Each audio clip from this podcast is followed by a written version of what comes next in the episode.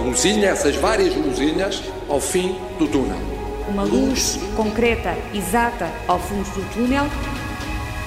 A luz ao fundo do túnel. Three, four.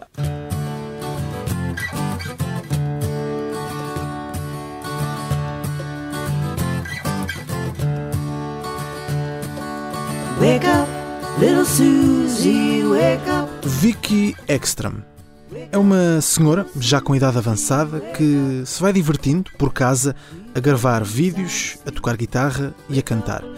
Estes momentos ela apelida de Saturday Night Campfire Sessions. É uma maneira de se manter ocupada durante um período de isolamento por causa da pandemia. E aqui escutamos mais uma canção gravada esta semana a partir de casa.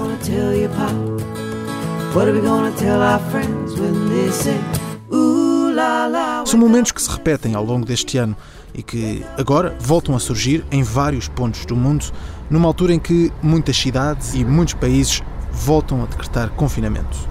Esta semana, essa decisão foi tomada em países como a Irlanda ou o país de Gales. Já tinha também acontecido em Madrid, por exemplo. Em Portugal, as medidas apertam, mas para já ainda não se decidiu avançar com o confinamento.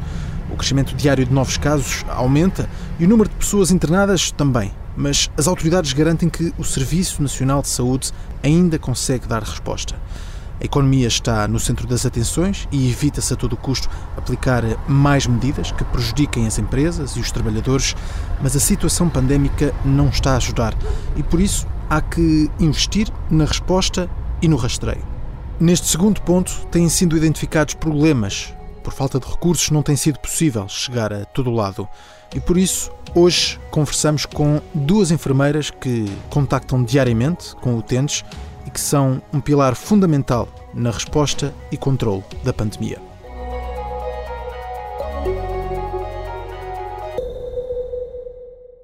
Nós julgamos que é urgente encontrar uh, medidas que ainda não estão suficientemente clarificadas para simplificar alguns procedimentos. Nós temos que ser realistas e ver onde é que podemos reforçar os meios.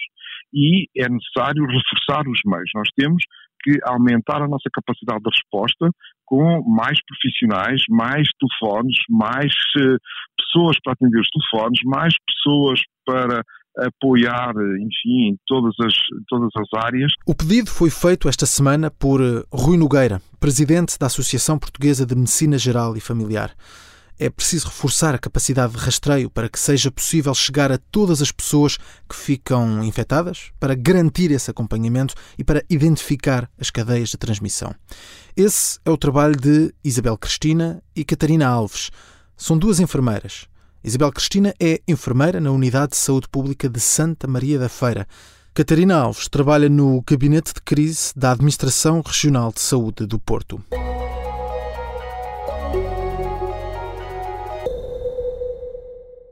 Isabel, Catarina, boa tarde. Boa tarde. Estão a ouvir bem? Sim, sim. sim. As, uh, as ligações telefónicas às vezes são traiçoeiras, como sabemos, um, e no vosso caso, nos últimos meses, têm passado várias horas uh, agarradas ao telefone, não é verdade, Isabel? Sim, muitas horas. Uh, eu costumo dizer que entre às oito e meia e sai quando Deus quiser, não é? e muitas vezes sem folgas, eh, sem feriados, cancelando alguns dias de férias também, que, que foi preciso na altura de, aliás, suspensão de, algo, de, de férias na altura da Páscoa e, e, tive que regressar mais cedo eh, no verão. É. Catarina, também é o telefone é a principal ferramenta de trabalho para estes dias? Sem dúvida. Um, pronto, o facto do número de casos ter vindo a crescer eh, como dizia a colega, nós estamos desde março, ininterruptamente, uh, todas as equipas das unidades de saúde pública estão a trabalhar desde março. Um, e, portanto, sendo que o volume de trabalho está a ter um crescimento quase exponencial, uh, portanto, é-nos requerido cada vez mais, uh, cada, cada, vez mais trabalho e, de facto, nós temos hora para começar, mas nunca temos hora para terminar o dia. E vamos perceber essa realidade, esta esta nova função que surgiu quase com a pandemia e com esta necessidade de fazer rastreios e acompanhar as pessoas que ficam, que ficam em casa de quarentena, também familiares e, e pontos de contacto uh, de, de, destas pessoas que acabam por ficar infectadas.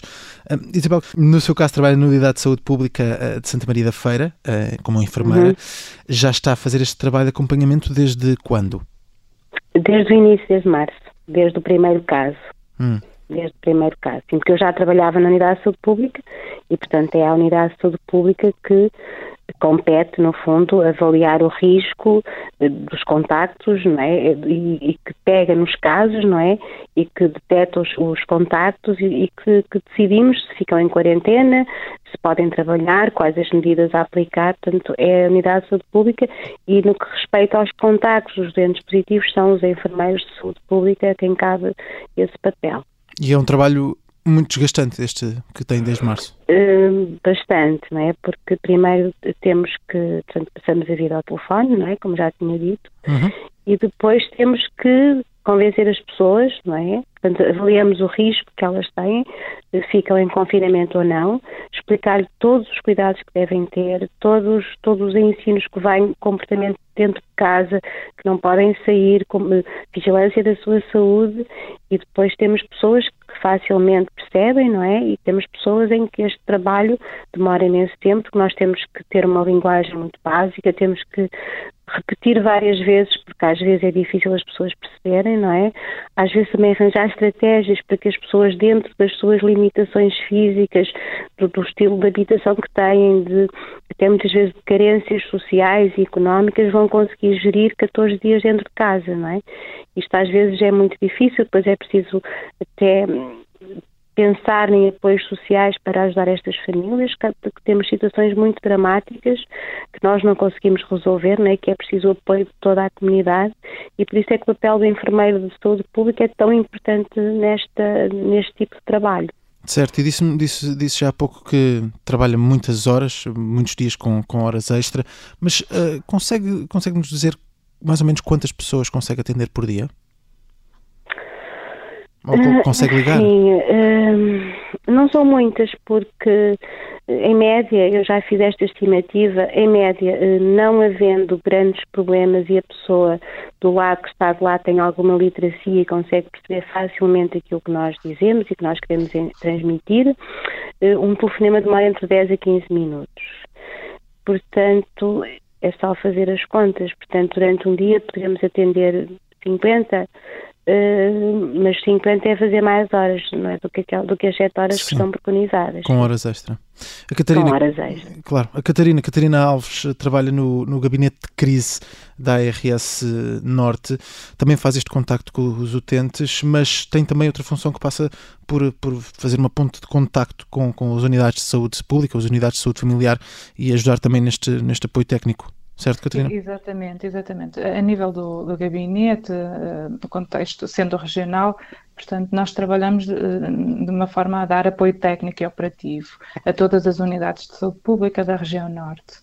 Uh, o, que se tem verificado é, desde o início, ali é feita uma recolha contínua e sistemática de todos os dados que vamos tendo é, é, é, feita a análise e interpretação diária, porque é necessário eh, planear, é, é, necessário implementar e avaliar as medidas que estão a ser uh, implementadas. O que tem acontecido é que com o volume de trabalho uh, que, que, que, vem crescendo, houve necessidade de, para além de, de, destas competências mais de gestão, uh, alguns elementos da equipa começarem a reforçar uh, as unidades de saúde pública que, que constituem a ARS Norte. E, portanto, Só... também está a fazer esse contacto com os utentes. Exatamente, exatamente. Só a título de exemplo, a, a incapacidade de resposta de algumas unidades prende-se com, uh, com um aumento uh, enorme de casos. Por exemplo, nós tivemos um no Norte, nós tivemos a 28 de março uh, o nosso, a nossa primeira onda, como nós lhe chamamos, Sim. em que tínhamos cerca de 700 casos. Nesta segunda onda, nós já temos uh, quase 1.700 casos num dia. Portanto, isto mostra que não há recursos humanos. As unidades de saúde pública sempre foram um bocadinho os parentes pobres, da, da, sempre foram a unidade funcional que era o parente pobre uh, do agrupamento de centros de saúde, do ACES. Uh, neste momento, o, o, que se, o, que se, nota é é necessário alocar recursos humanos e infelizmente o que vemos é que também uh, as outras unidades acabam por já não ter profissionais para que sejam alocados às unidades de saúde pública. Catarina, o que me está a dizer é que há muitos contactos que acabam por ficar por fazer. Eh, neste momento, tendo em conta o volume de trabalho, eh, acaba por haver incapacidade de as equipas responder no tempo que para nós seria desejável.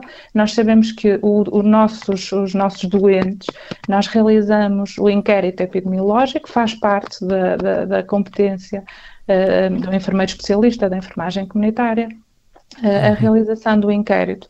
Nós não conseguimos e sabemos que, que o utente está ávido de, de poder falar connosco, mas eh, com, como deve imaginar, com 1.700, quase 1.700 casos num dia, não há unidade de saúde que consiga responder, unidade de saúde pública que consiga responder a tantos inquéritos que são uh, necessários realizados. Uhum.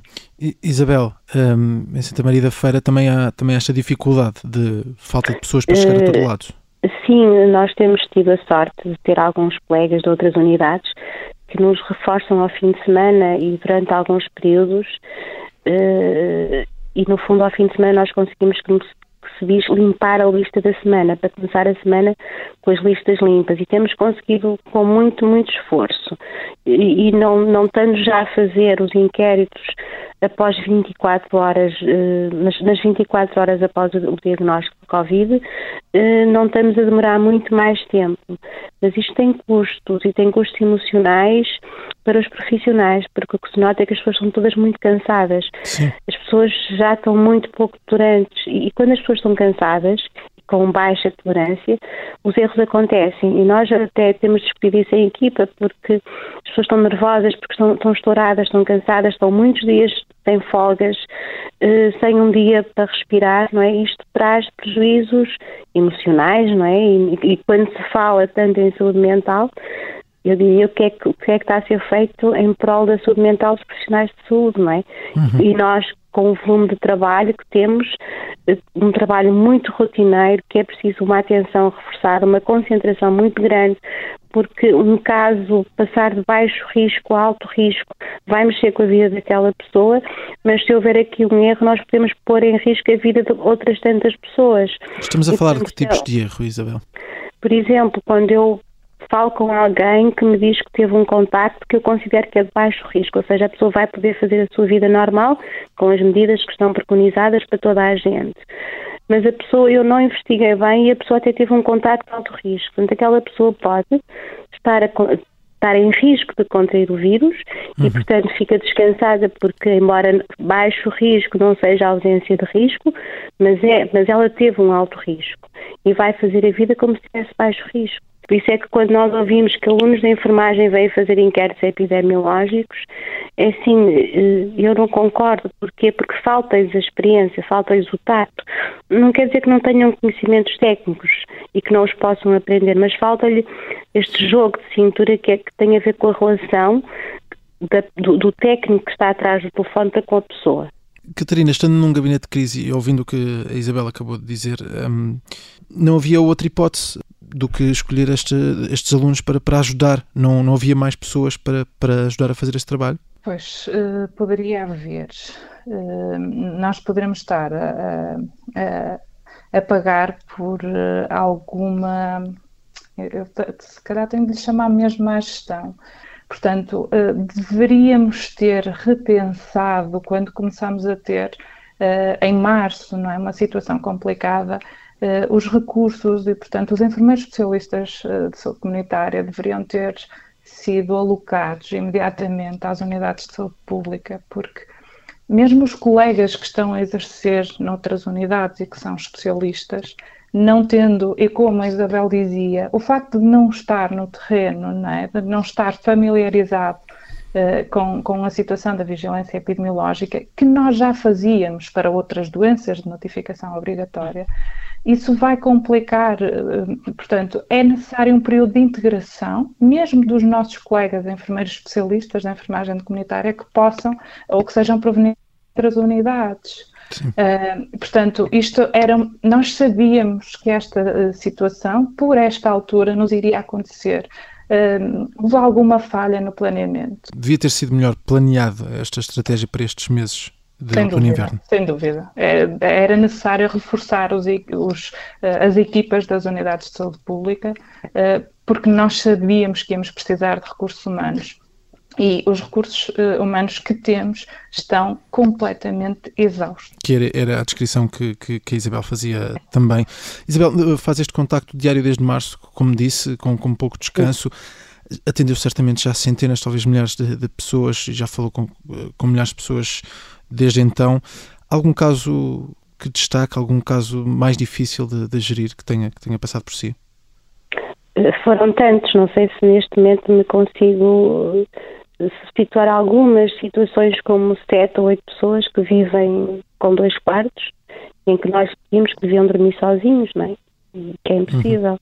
Uhum. E que não têm ninguém para lhes levar a comida. Existem muitos casos, os casos que mais me, me perturbaram, digamos assim, são aqueles casos sociais que, de pessoas que vivem muito isoladas, que não têm condições, que não têm ninguém, não têm suporte, não têm retaguarda familiar e que tudo isto lhes, lhes causa um transtorno enorme, não é? Que pessoas que, que me diziam, mas se eu não for trabalhar eu tenho que fechar a minha empresa, não é? E nós, como é mas como é que vamos fazer isso? Não pode ir trabalhar, não pode sair. Mas dizia, mas pessoas diziam, mas eu, é o pão que eu tenho. Se eu não trabalhar, eu não ganho, eu não tenho para pôr para comprar comida cá para casa, não é? Portanto, há situações muito dramáticas, não é? Aliás, a nossa economia está má e, e suponhamos que se isto não fechar, não sei se não ficará pior, mas o que é certo é que há situações sociais, económicas e sociais que são dramáticas, ao qual nós também, profissionais de saúde, não podemos ficar alheios, não é? E, e é essa também a nossa função, olhar para a pessoa como um todo. Nós não, não estamos a olhar só para a pessoa que contraiu o Covid e aquilo que ela tem que fazer, nós temos que olhar um bocadinho além e perceber como é que esta pessoa vai gerir estes 14 dias em casa, sem entrar dinheiro, porque trabalham por conta própria, porque têm que fechar a sua loja, uhum. é? mas que vão ter que pagar as despesas na mesma. Não é? Isto é muito dramático e quando nós estamos lá de cá e, e dizemos assim, mas como é que nós vamos resolver isto? Como é que nós vamos ajudar esta pessoa a passar estes 14 dias em que não vai entrar dinheiro e que se calhar não vai ter o, o dinheiro para, para comprar leite para dar aos filhos? Catarina, também é esta parte social, a parte é. mais complicada. Sem dúvida, a parte social é, com, é complicada, mas uh, o, o, próprio lidar com a doença é muito difícil para as famílias. E eu estava a ouvir a Isabel e estava também a lembrar-me de uma situação em que temos uma família toda infectada e em que, ao contrário do que nos é reportado muitas vezes, uh, nesta família temos uma mãe que tem uma filha numa unidade de cuidados intensivos e, portanto, uh, cada telefonema que nós fazemos é único. Uh, nós, quando realizamos um inquérito, nós temos um guião no fundo, mas todas as chamadas são diferentes, porque nós temos que estar mesmo atentos às necessidades. E a Isabel também falava disso, da parte emocional também das famílias que nós contactamos. Portanto, nós não conseguimos desligar-nos dos problemas das pessoas, das, das, dezenas e dezenas de pessoas com quem contactamos diariamente. Sim, e, e pelas palavras das duas, uh, referiram ambas isto, que neste momento estamos numa situação mais complicada do que a que estávamos nos meses de março e de, e de abril. Temos todo um outono pela frente, temos ainda um inverno a chegar, também o pico da gripe a chegar. Os próximos meses esperam-se difíceis nós podemos ter um sistema, o Serviço Nacional de Saúde, a entrar em ruptura. Nós precisamos muito dos profissionais, mas nós precisávamos que os profissionais neste momento uh, estivessem capazes, não é? E, e temos equipas uh, que também têm dificuldade em dar resposta pelo contexto todo que estamos a viver durante meses e meses. Isabel, desse lado. Eu, eu gostaria de dizer uma coisa. Eu acho que nós em março profissionais de saúde estávamos com muita garra. É? Estávamos, era uma coisa nova, nós estávamos, dávamos a camisola, eh, quase que fomos heróis, não é? Atrevo-me a dizer quase que fomos heróis. Eu penso que neste momento, e no que, no que diz respeito aos enfermeiros, nós estamos um bocadinho fartos, porque o nosso o Ministério da Saúde nunca nos tratou bem, não é? Uh, Pagam-nos mal, portanto, uh, as nossas carreiras estão uma desgraça e, portanto, nós começamos a pensar se este se este esforço enorme, não é? Porque é um esforço físico, emocional, uh, um, esforço que, é transversal também às famílias dos profissionais de saúde, se este esforço vale a pena, uh, claro que vale a pena pelos doentes, que vale, vale a pena pela situação em que está, mas nós merecíamos ser um bocadinho mais bem tratados. Nós merecíamos que, que, que este governo e, e, que o Ministério da Saúde olhasse para nós e dissesse: estas pessoas não, não merecem ganhar só o que ganham. Estas pessoas merecem ser olhadas com mais respeito. E, portanto, e tudo isto traz aos enfermeiros que, alguma insatisfação e, e alguma vontade de tirar a toalha ao chão. Isabel, sente-se reconhecida? Eh, eh, eu, eu, eu, sou uma pessoa que, que, me sinto reconhecida pelo meu trabalho como pessoa. Eh, não me sinto reconhecida pelos pares, pelo Governo, pelo Ministério da Saúde, quiçá pela ARS Norte, não é? que, que é a minha entidade patronal, aí não me sinto reconhecida. O, o reconhecimento que eu, que eu tenho quando um, um, uma pessoa que ganhou o telefone me diz obrigado, eh, fiquei esclarecido, gostei de falar consigo, isso é o meu, no fundo é o meu, o meu salário emocional, que é aquilo que me, que me consola, não é? Porque de resto, realmente, eu acho que os enfermeiros precisavam ser um bocadinho mais bem tratados. Catarina, a mesma pergunta. Não sinto que o nosso país reconheça a qualidade dos profissionais da enfermagem que tem, de forma nenhuma, e digo isto mesmo, infelizmente. Não há reconhecimento pela profissão da enfermagem e não há qualquer reconhecimento, infelizmente, pela profissão, pelo, pelo especialista em enfermagem comunitária. Nunca houve e se era tempo em que era necessário ver, era agora. E, e é como a Isabel diz, isso cria muita mágoa, porque se não nos reconhecem agora, nunca nos irão reconhecer. E nós, sim, nós estamos na linha da frente, porque nós precisamos de controlar a doença para que, para que tudo o resto corra bem. Isabel e Catarina vão continuar, agarradas ao telefone, a contactar diariamente as pessoas que ficam infectadas e a identificar cadeias de transmissão.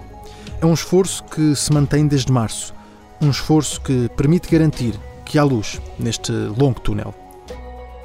Eu estou bem, sem sintomas, ninguém está livre de ter o vírus. Esta chamada segunda onda resulta das pessoas terem relaxado na disciplina dos seus comportamentos.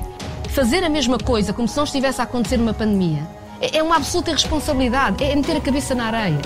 Eu não posso estar há oito meses e ninguém sabe quando é que isto vai terminar a pedir tudo e horas a mais aos enfermeiros e não dar nada em troca. Progressivamente, todos os que queiram vacinar serão vacinados.